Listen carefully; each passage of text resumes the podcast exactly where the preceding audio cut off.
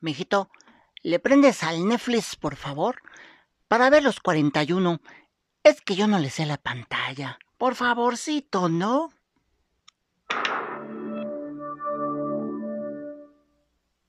Señor presidente, hubo una redada en una fiesta en la calle de La Paz. A segunda vista me di cuenta que solo había hombres.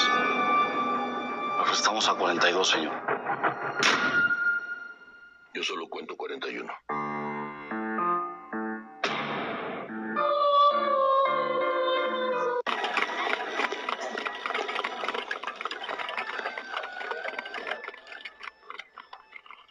Muy buenos días, muy buenas tardes, muy buenas noches, dependiendo la hora que estés escuchando este segmento de esta cápsula de este podcast, que pues te imaginarás con el intro, con el inicio de qué vamos a hablar el día de hoy. Vamos a hablar de la película El baile de los 41, una película que pues el año pasado se iba a estrenar en, en el en los cines en noviembre más o menos, así para ser exactos, del 2020, pero desgraciadamente por la pandemia y por cuestiones de, de sanidad y de las normas, de pues de, de todas las precauciones que teníamos que tomar para si salías a la calle o si vas al cine, pues tenías que apegarte a, a todos los protocolos. Bueno, pues para no hacerles cuento el largo, eh, la película se, estrenó el 12 de mayo en la plataforma de Netflix. Eh, les confieso que yo quería ver esta película por, por el simple hecho y el morbo de, de que sale una persona que yo conozco y que es de más o menos de donde yo, cerca de donde yo vivo. Entonces, eh, esa era la cuestión por la que yo quería ver esta película. No tanto porque digas que es buenísima, que es excelente, eh, la película la manejan en, pues, pues en la publicidad, en su promoción, como un peliculón, como una de las mejores del año. Eh, una sola vez la he visto y para mi punto de vista, para, pues para mi opinión propia, considero que es una película muy mala, una película muy lenta, una película tediosa, aburrida.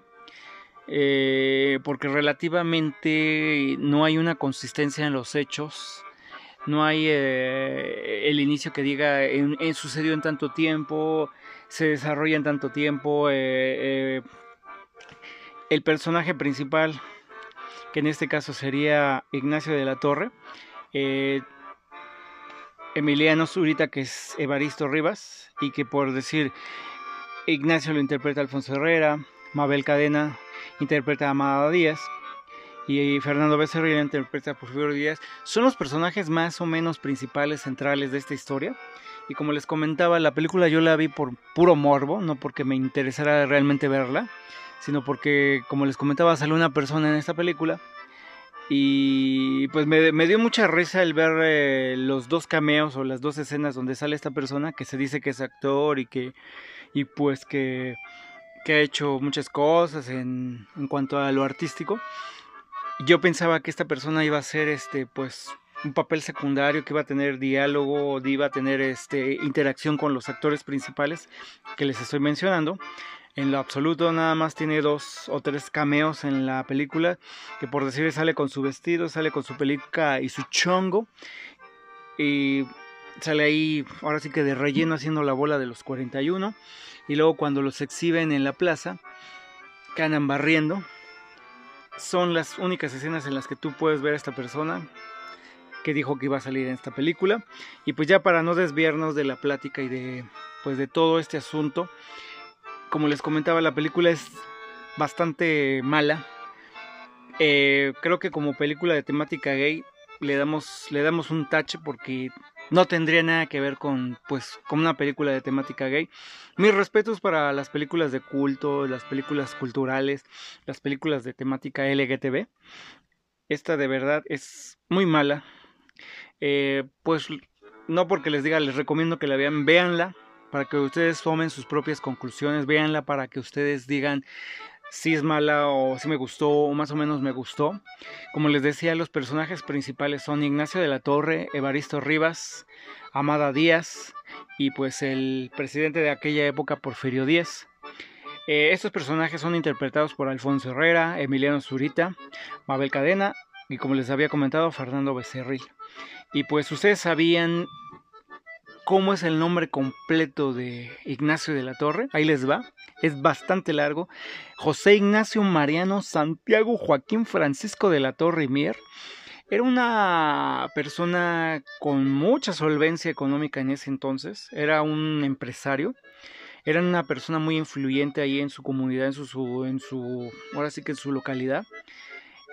Eh, tenía ya un acuerdo para casarse con la hija de, del presidente Porfirio Díaz, que es Amada Díaz.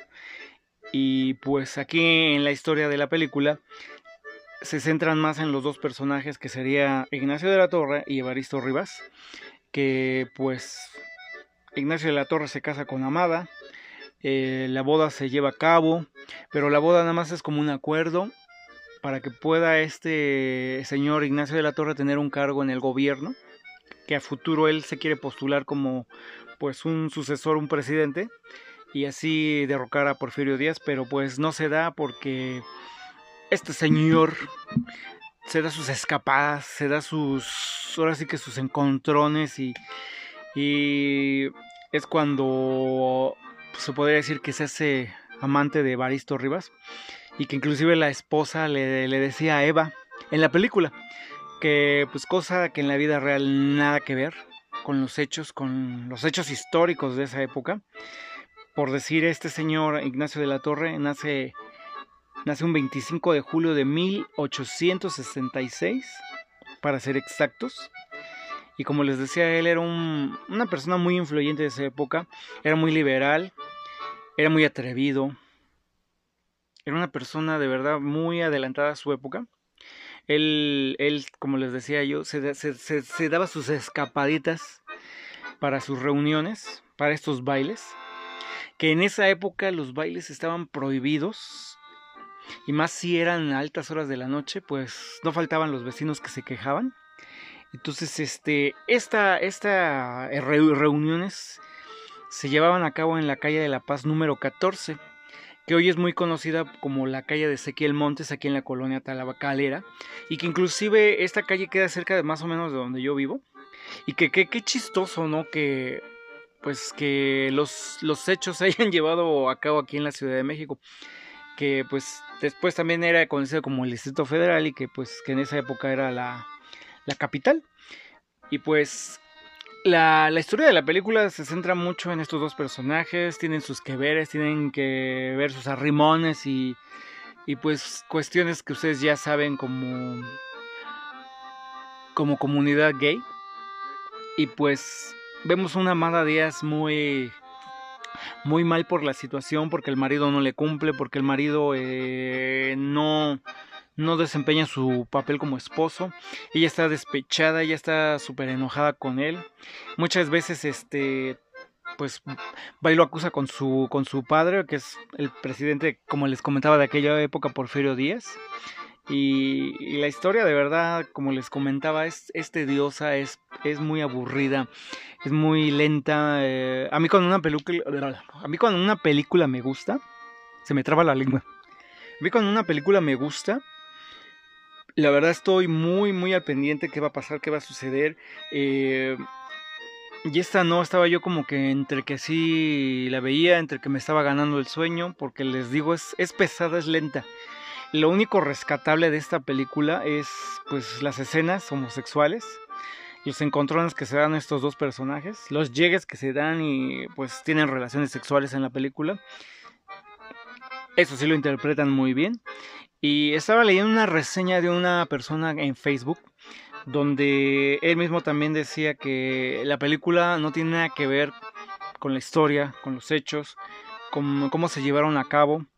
Eh, e, e, es, tan mala que de verdad eh, vi toda todos los comentarios que se desprenden de esa, de esa publicación y, y si tú la quieres ver, ahora sí que es sobre tu propio riesgo, bajo tu propio riesgo, vela y toma tus conclusiones como decíamos en un principio.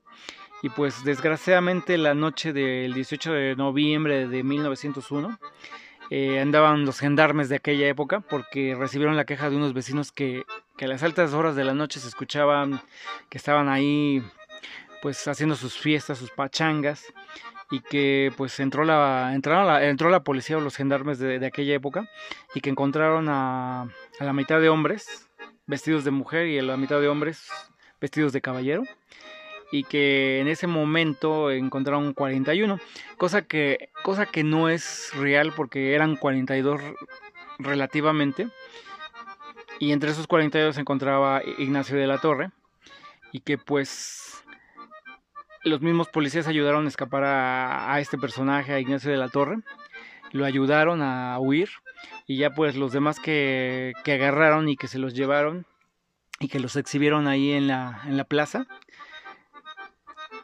pues realmente ya después por eso se llamaban los 41, el baile de los 41. Pero en sí relativamente fueron 42 y no, no realmente como, como se ve en la película que son 41, que es como cuando dice el personaje Porfirio Díaz, aquí yo nada más veo 40 y 41. Entonces, este, a estas personas o a estos personajes los exhiben los ahora sí que los afrentan ante la sociedad porque también era muy mal visto en esa época la homosexualidad la, homosexualidad pues estaba hasta condenada y a estas personas los, los someten a trabajos forzados los meten a la cárcel los que podían pagar la fianza pues podían salir libres los que no no entonces este la mayoría sufrieron vejaciones sufrieron este escarnio eh, burlas y, se dice que también este Ignacio de la Torre tuvo sus que veres con Emiliano Zapata, que inclusive cuando andaban con lo de la revolución, Emiliano Zapata lo tomó como pues un preso, lo tomó como su, su rehén, se podría decir. Y mm, se dice que ahí cuando los revolucionarios se les servía de comer, a Ignacio de la Torre lo, ridiculizaban vistiéndolo de, de rielera o de mujer y que así se ponía a servir de comer, que muchas veces también abusaron de él y que pues fue tanto, tanto, tanto el abuso que, sufrió este hombre que les desgarraron pues el esfínter. Se dice que hay dos versiones de, de que se fue al extranjero a operar y que murió, que murió el primero de abril de 1918 y hay otro, otra versión donde se dice que pues que lo operaron o que lo iban a operar de los hemorroides y del esfínter, pero que le estallaron y que no, no aguantó el dolor y murió. Entonces, eh, si tú ves la película o tienes la oportunidad de, verla, de, de, pues echarle un vistazo, un, un, un a la película, eh, toma tus conclusiones y pues juzga por ti mismo, porque yo te podría dar una opinión o, los demás podrían dar una opinión. Ve la película y ya tú sabrás si es buena, es mala, es entretenida o es aburrida. Pero como les decía, comentaban comentaban los amigos que pues que se hubieran apegado a los hechos, que hubieran hecho una película realmente histórica, realmente en qué época él se casó, en qué época fue lo del baile de los 41, la redada, eh, en qué tiempo se desarrolló todo. De verdad es una lástima que la película tenga, hay que reconocerlo, tiene buena fotografía, tiene buen reparto, tiene ¿Qué, más le podríamos decir que tiene rescatable? Las escenas que, les estoy comentando homosexuales, las escenas de, de, los encontrones que tenían estos dos personajes. Es lo que yo le podría decir que es rescatable porque como les comento, es, este dios aburrida, lenta. Eh, sinceramente que digas te va a aportar algo, algo de interés, pues no. Simplemente es una película comercial, una película que, está muy bien promocionada y, que pues la, pintaban como muy, muy buena, que es, de, que es un peliculón que es la, mejor del año, pero es, es más comercial, es más este para generar morbo para que la veas y para como, como les digo, tomes tus conclusiones y digas, oh, me gustó, no me gustó, si me gustó, no me gustó, es pésima, es mala, es buenísima. Entonces, los invito a que la vean y tomen sus conclusiones, hagan sus propias reseñas y pues le damos final a este podcast. Espero que te haya gustado. Así es así, pues compártelo con todos tus amigos para que lo escuchen y pues para que no se vayan con la finta de que esta película de El baile de los 41 es muy buena. Y pues sin más, sin menos, yo me despido, yo soy Rodben y fue un gusto haber estado con ustedes. Y pues aquí estamos nuevamente haciendo podcast, espero que les guste y nos vemos. Hasta la vista, hasta pronto, bye.